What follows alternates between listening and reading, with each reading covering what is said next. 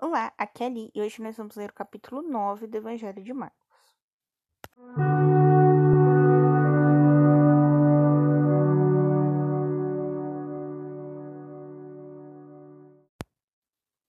Bem-vindos aos Novenáticos e hoje nós vamos ler o capítulo 9 do Evangelho de Marcos. E dizia-lhes: Em verdade vos digo, dos que aqui se acham, alguns aqui não alguns aqui não experimentarão a morte enquanto não virem chegar o reino de Deus com poder. Transfiguração. Seis dias depois, Jesus tomou consigo a Pedro, Tiago e João e conduziu-os a sós a um alto monte e transfigurou-se diante deles. Suas vestes formaram-se resplandecentes e de uma brancura tal que nenhum lavadeiro sobre a terra as podia fazer assim tão brancas. Apareceram-lhes Elias e Moisés e falavam com Jesus. Pedro tomou a palavra.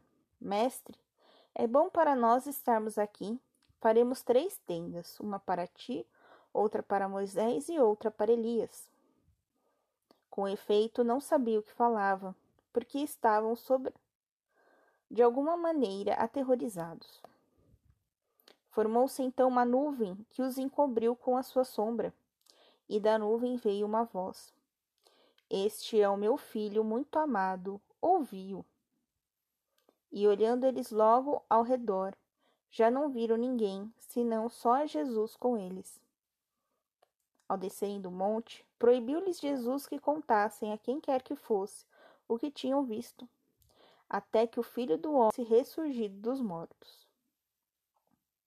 E guardaram esta recomendação consigo, perguntando entre si o que significaria ser ressuscitado dentre os mortos. Depois lhes perguntaram: Por que dizem os fariseus e os escribas que primeiro deve voltar Elias? Respondeu-lhes: Elias deve voltar primeiro e restabelecer tudo em ordem. Como então está escrito acerca do filho do homem, que deve morrer muito, deve padecer muito e ser desprezado. Mas digo-vos que também Elias já voltou, e fizeram-lhe sofrer tudo quanto quiseram, como está escrito dele. O jovem epilético. Depois, aproximando dos discípulos, viu ao redor dele grande multidão e os escribas a discutir com eles. Todo aquele povo, vendo de surpresa Jesus, correu a ele para saudá-lo. Ele lhes perguntou: Que estás discutindo com eles? Respondeu um homem dentre a multidão: Mestre, eu te trouxe meu filho, que tem um espírito mudo. Este, onde quer que o apanhe, lança-o por terra, e ele espuma, range os dentes e fica endurecido. Roguei a teus discípulos que o expelissem, mas não puderam. Respondeu-lhe Jesus: Ó oh, geração incrédula, até quando estarei convosco? Até quando vos hei de aturar? Trazei-me cá. Eles lhe o trouxeram. Assim que o menino atou fortemente, caiu por terra e revolvia-se espumando. Jesus perguntou ao pai: Há quanto tempo lhe acontece isto? Desde a infância, respondeu-lhe. E o tem lançado muitas vezes ao fogo e à água, para o matar. Se tu, porém, podes alguma coisa, ajuda-nos. Compadece-te de nós. Disse-lhe Jesus: Se podes alguma coisa, tudo é possível ao que crê. Imediatamente exclamou o pai do menino: Creio, vem em socorro à minha falta de fé. Vendo Jesus que o povo afluía, intimou o espírito imundo e disse-lhe: Espírito mudo e surdo, eu te ordeno, sai deste menino e não tornes a entrar nele. E gritando e maltratando extremamente, saiu. O menino ficou como morto, de modo que muitos diziam: Morreu. Jesus, porém, tomando-o pela mão, ergueu e levantou-se. Depois de entrar em casa, os seus discípulos perguntaram-lhe em particular: por que não podemos nós expeli-lo? Ele disse-lhes: Essa espécie de demônio não se pode expulsar senão pela oração. Segundo a predição da paixão.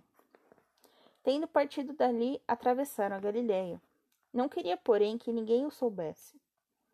E ensinava os seus discípulos: O filho do homem será entregue nas mãos dos homens, e matá-lo-ão e ressuscitará três dias depois de sua morte. Mas, se não entendiam essas palavras e tinham medo de lhe perguntar. Humildade, inveja, escândalo. Em seguida voltaram para Carfanaum. Quando já estavam em casa, Jesus perguntou-lhes: De que falaram no caminho? Mas eles calaram-se, porque pelo caminho haviam discutido entre si qual deles seria o maior. Sentando-se, chamou os doze e disse-lhes: Se alguém quer ser o primeiro, seja o último de todos e o servo de todos. E tomando o menino, colocou no meio deles, abraçou e disse-lhes: Todo o que recebe um destes meninos em meu nome, a mim é que recebe, e todo o que recebe a mim não me recebe, mas aquele que me enviou. João disse-lhe: Mestre, vimos alguém que não nos segues expulsar demônios em teu nome, e lhe proibimos. Jesus, porém, disse-lhe: Não lhe proibais, porque não há ninguém que faça um prodígio em meu nome e em seguida possa falar mal de mim. Pois quem não é contra nós é a nosso favor. E quem vos der de beber um copo d'água, porque sois de Cristo, digo-vos em verdade, não perderá a sua recompensa.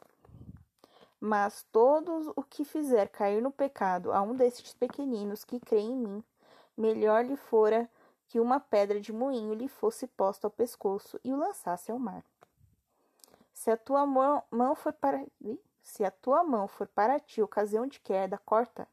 Melhor te entrares na vida aleijado do que tendo duas mãos, e ires para a geena, para o fogo inextinguível, onde o seu verme não morre e o fogo não se apaga. Se o teu pé for para ti ocasião de queda, corta-o fora. Melhor te entrares coxo na vida eterna do que tendo dois pés e seres lançados ao fogo da geena onde o seu verme não morra e o fogo não se apaga.